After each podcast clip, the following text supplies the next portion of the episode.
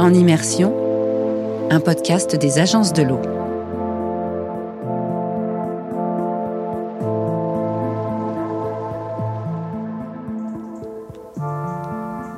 Bonjour à toutes et à tous, je suis Adrien Giraud. Et moi, Louise Régent. Et aujourd'hui, on vous propose une nouvelle expérience. Un petit voyage à travers la France, à la découverte des fleuves, des rivières, des cours d'eau, qui font la beauté et la richesse de notre territoire. Et surtout qui sont indispensables à la vie. Pour nous, les êtres humains, mais aussi les animaux, les plantes et tout ce qui compose le vivant. La sécheresse de 2022 nous a bien montré à quel point l'eau était une ressource précieuse et fragile. Et finalement, nos rivières, nos fleuves, nos marais, on les connaît assez peu. Voire pas du tout. Heureusement, il y a des femmes et des hommes qui vivent, qui travaillent avec ces rivières, qui les connaissent, les protègent, qui les aiment tout simplement. Alors on vous propose de partir à leur rencontre. Alors prenez vos bottes, votre ciré, votre maillot de bain, et c'est parti, on vous embarque avec nous.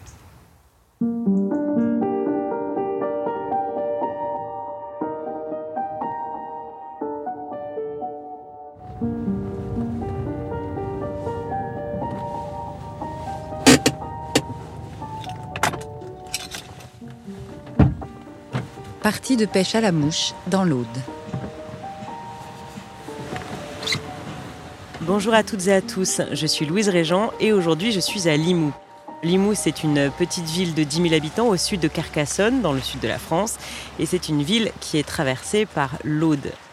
C'est un fleuve qui doit faire une dizaine, une quinzaine de mètres de large. C'est très vert. Aujourd'hui, il fait très froid, il y a beaucoup de vent, mais ça ne va pas m'empêcher d'aller me promener au bord de ce fleuve et d'aller pêcher à la mouche avec Yannick Rivière.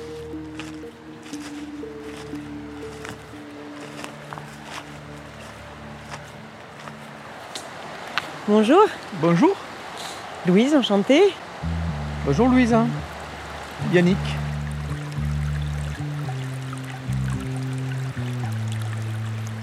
Je suis moniteur de guide de pêche.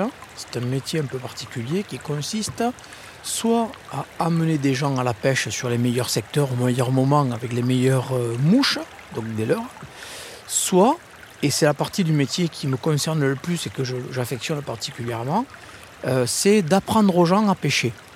Euh, ça va de la technique à la compréhension du milieu, à la compréhension des poissons, à la connaissance des insectes, donc de l'entomologie, mais aussi à l'histoire de la rivière sur laquelle on, ou du fleuve sur laquelle on pratique, euh, de ce que c'était avant, de ce que c'est maintenant et de ce qu'aimeraient que ça devienne les gestionnaires et les gens qui vivent autour. Je pense que je dois être au bord de l'eau 260-270 jours par an, approximativement. Vous êtes euh, sérieusement équipé. Alors, pour la pêche, ben, je m'équipe avec euh, ce que l'on appelle des waders. Euh, les Québécois appellent ça des pantalons de pêche. C'est euh, un équipement qui permet de rentrer dans l'eau sans se mouiller et sans avoir froid. Un gilet de pêche dans lequel je range mes affaires. hein. Et euh, comme je pêche à la mouche, euh, dans ce gilet de pêche, il y a des boîtes dans lesquelles sont contenues des mouches artificielles que j'ai fabriquées moi-même. Et c'est avec ces imitations que je vais aller essayer de leurrer les poissons, euh, les truites et les ombres communs en particulier, puisque c'est vraiment une pêche qui me passionne et me fascine. Mais ensuite, d'autres espèces d'accompagnement, comme le barbeau, le chevenne, etc., etc., qui sont présents dans quasiment toutes les rivières et les fleuves français. Ah, vous avez deux volets. Ah oui, oui. Ah, il y en a euh, de toutes les couleurs, des Bien blanches, sûr. des roses. Mais pour caler à ce qui émerge euh, de l'eau. C'est-à-dire que les insectes aquatiques ont un cycle de vie particulier. Ils vivent sous l'eau, ça vit très peu de temps. Euh, il y en a de toutes les couleurs et donc euh, dans nos boîtes, on est obligé d'avoir des sélections de couleurs qui peuvent s'adapter. Une mouche, par exemple, comme celle-ci, qui Alors, est, Celle-là, elle est avec un corps un peu vert. c'est ça, un corps un peu vert, on voit qu'il y a une petite queue derrière que l'on appelle des cerques, et euh, des poils de croupion de canard. Et c'est avec ces plumes-là, en se frottant le bec dedans, qu'il imperméabilise tout son plumage. Ah, Ce sont des plumes qui sont graissées naturellement, qui flottent très bien. Ça, c'est mon matériel de montage préféré. D'accord, les plumes de fesses de canard. De croupion de canard. On peut dire croupion quand même. On peut complètement dire croupion. Voilà, des plumes de croupion de canard.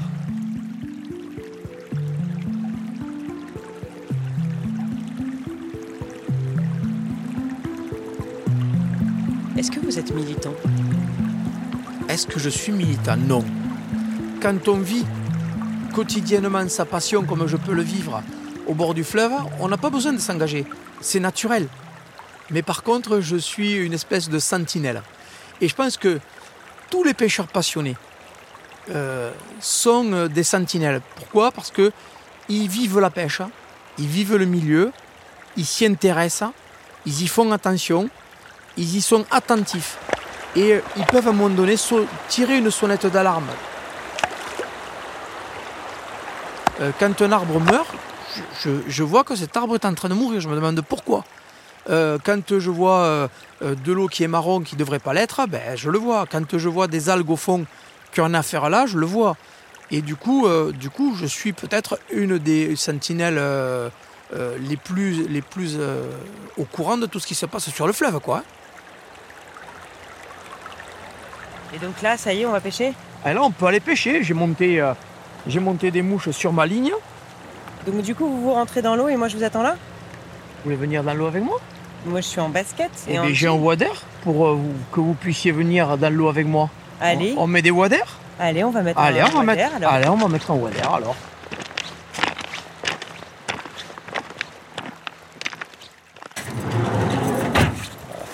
Est-ce que j'ai une poche? Est-ce que vous avez une poche? Une poche devant. Une poche devant. Une poche imperméable. Très pratique. Impeccable. Et donc là, je mets des chaussures. Heureusement que vous m'aidez. Hein. J'ai un peu l'impression d'être une poule avec un couteau, hein, un petit peu. Et voilà. Et là, on est prêt pour aller pêcher. Je suis magnifique. Pas mal. On y va.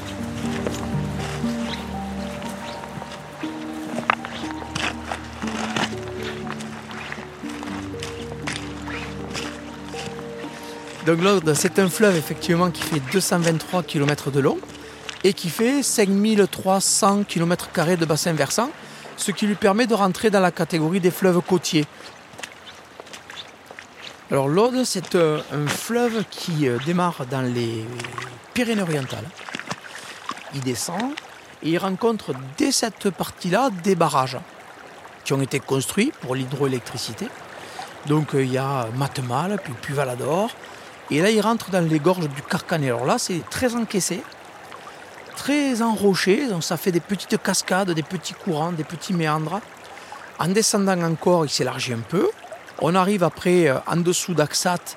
Euh, c'est pareil, c'est assez enroché. Il y a des belles berges, il y a beaucoup de végétation, euh, des aulnes, des sols. Après Poma, elle se calme vraiment. Et on arrive dans la basse plaine où là, elle est vraiment très calme très large, mais elle a quand même ce, cette puissance qu'elle perd jamais du début à la fin, cette espèce de, violence dans le courant. Elle garde quand même cet effet bulldozer, elle pousse tout sur son passage. Les Romains, à l'époque, l'avaient euh, surnommé l'Atax. Ils étaient sur leur qui-vive, quoi, hein, ces gens-là. J'imagine qu'ils devaient vivre au bord du fleuve et avoir la pète qu'un de ces quatre il emporte tout quoi. Et elle se jette dans la Méditerranée puisque c'est un fleuve côtier méditerranéen.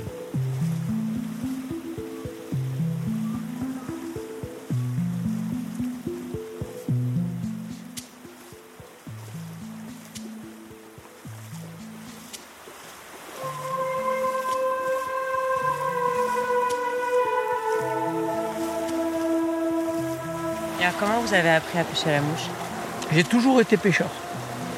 Euh, d'aussi loin que je me souvienne, je tiens une canne à pêche dans la main. J'étais tout minot avec mon père. Ensuite, un grand-oncle à moi m'a mis le pied à l'étrier vraiment. Et c'était un très très grand braconneur. Quand j'étais minot au village, je gagnais un peu d'argent de poche en vendant du poisson. Et ensuite, je suis parti travailler à 15 ans, puisque euh, l'école, c'était pas pour moi. Et euh, je travaillais rue Méramont euh, chez mon employeur et de l'autre côté, la rue de Verdeuil, il y avait un magasin d'articles de pêche chez Dino Dalmaso. Un vieil italien, un peu rochon, mais vachement sympa. Il, avait une canne à pêche à mouche pendue dans son magasin. Un truc qui valait pas un clou, mais à l'époque, c'était un, matos euh, énorme. Et moi, à cette époque-là, je gagnais 350 francs par mois en tant qu'apprenti. La canne, le moulinet, la soie une boîte à mouches valaient plus de 1000 francs. Chaque fois que je rentrais dans le magasin, je dis Tino, va-moi le ton, matos, il est là, t'en fais rien, tu vois bien, personne ne l'achète, je suis le seul à le vouloir, va-moi le. Et je l'ai, je l'ai certainement tellement emmerdé, hein, parce que c'est le mot qu'il faut utiliser, et qu'il a fini par me le vendre à crédit 750 francs. Et avec cette canne à pêche, j'ai découvert la pêche à la mouche. Il m'a fallu du temps pour attraper mon premier poisson. Ce premier poisson, c'est une truite arc-en-ciel. Ah, ah, cette truite gobait en surface, elle mangeait des insectes et j'étais très mauvais au lancer. Donc je lançais, ça tombait à droite, je lançais, ça tombait à gauche. Et ça m'a fait monter une espèce d'adrénaline. Et à un moment donné, je lance et cette truite prend ma mouche. Au moment où elle prend ma mouche, je lève la canne, je la capture et pris par la panique, j'ai jeté la canne sur le côté et j'ai ramené le, poisson avec le fil, comme, euh, comme une bête quoi. Elle est arrivée au bord, je l'ai tuée. Et je l'ai regardée et ça m'a fait quelque chose. Ça a été le dernier poisson que j'ai tué euh, de ma carrière de pêcheur.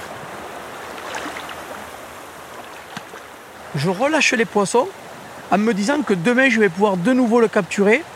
Et c'est ce qui construit finalement une vraie expérience de pêcheur et euh, une vraie conscience écologique de pêcheur.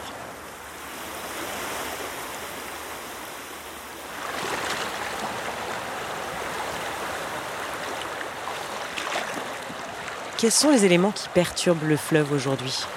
En dehors des éléments mécaniques comme l'hydroélectricité, puisque ça barre le, fleuve, c'est le, le, bâtillage, c'est on turbine de l'eau et ça crée des montées et des descentes d'eau qui, euh, quand ça monte, ben, au moment où il y a les alevins, par exemple, des, poissons, les, alevins de truite ou d'ombre commun, ils passent plus de temps à lutter contre le courant qu'à s'alimenter, à tel point qu'ils peuvent s'affaiblir et mourir. Lorsque on retient l'eau, elle baisse. En baissant, on assèche des zones de gravier et des zones euh, où il y a de la vie. Et du coup, euh, ça s'appelle exondé. Ça se retrouve à sec. Et un poisson au sec, eh bien, il meurt. Les insectes, pareil. Ça, c'est aujourd'hui le facteur le plus aggravant. Et en plus, la montée soudaine comme ça euh, a tendance à éroder les berges. Et donc, on fragilise aussi toutes les berges de la rivière et on, se prive de cache à poissons. Et euh, les arbres ont des racines qui se retrouvent à l'air. Et un arbre avec des racines à l'air, à la première crue, il tombe. Et on met en péril les habitations qui sont encore en aval. Donc c'est une réaction en chaîne et ça c'est le plus gros problème je pense qu'on est à gérer aujourd'hui sur eux.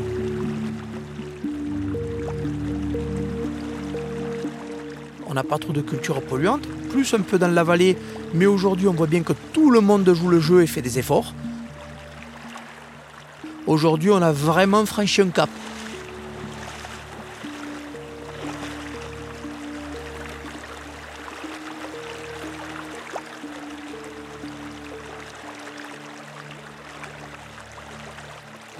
Pluies de cette semaine ont bien, euh, ont bien relevé le, débit de la flotte. Ah,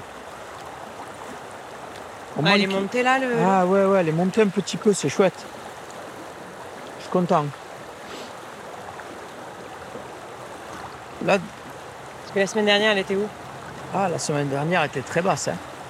Elle était, euh, je pense qu'on a pris 30% de, volume là. Oui, parce que là, on a, on a de l'eau au genou. Hein. Oui, oui, oui, oui, on a de l'eau au genou, mais d'habitude, euh, d'habitude là, on a de l'eau euh, au cuisse hein, à cette période-ci.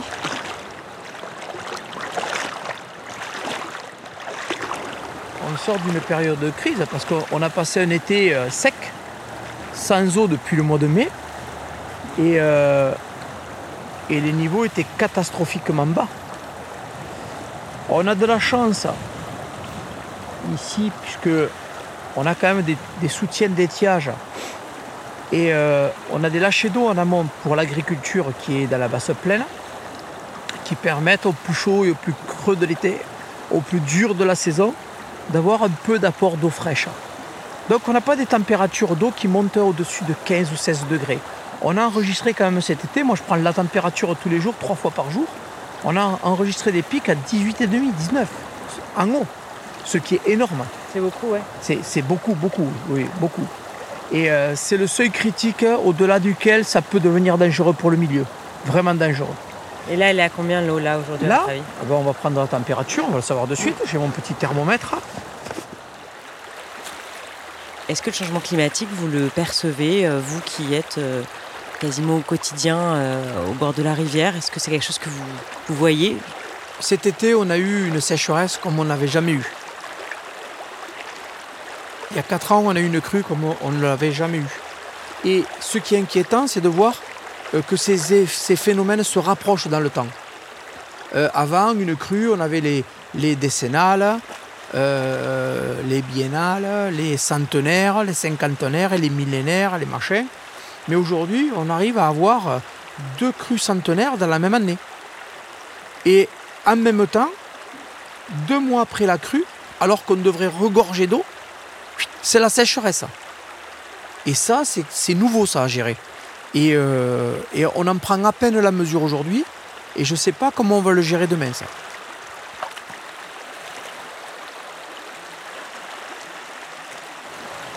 Est-ce qu'on lit sur le thermomètre Ah, on lit 9 degrés quand même.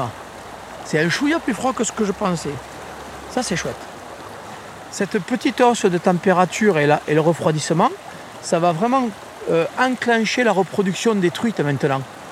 Et Là, il va falloir euh, quand même qu'on pêche, sinon on n'a rien mangé ce soir. hein. Ah non, on relâchera. Hein. C'est beau là, hein, euh, l'eau, les arbres d'automne. C'est beau, hein Mais c'est beau tous les jours. C'est pas beau aujourd'hui. Tous les jours, ça change. Vous voyez encore dans 10, dans 15 ans euh, pêcher euh, comme ça à la mouche euh, dans votre fleuve de cœur? Ah oui, moi je m'y vois bien sûr. hein. Aussi loin que je me souvienne, j'ai une canne à pêche. Mais aussi loin que je me projette, j'ai une canne à pêche. Et j'espère créer des vocations et créer des passionnés et créer des nouvelles sentinelles. Ah, il y a une touche. Ah, il y a un poisson. Ah Il n'est pas vilain en plus. Ah, ça y est. Voilà, un nombre commun de l'ode.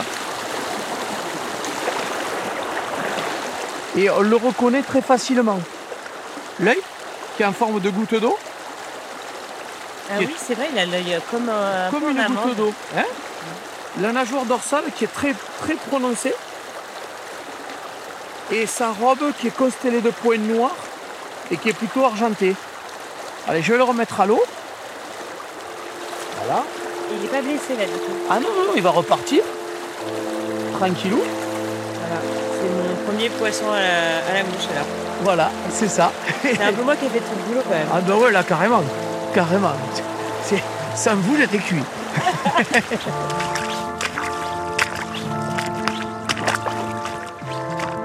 Voilà, c'était ma première expérience de pêche à la mouche. Mon voyage à Limoux est terminé. Merci beaucoup de m'avoir suivi et à très bientôt pour de nouvelles aventures au bord d'un fleuve ou d'une rivière ailleurs en France.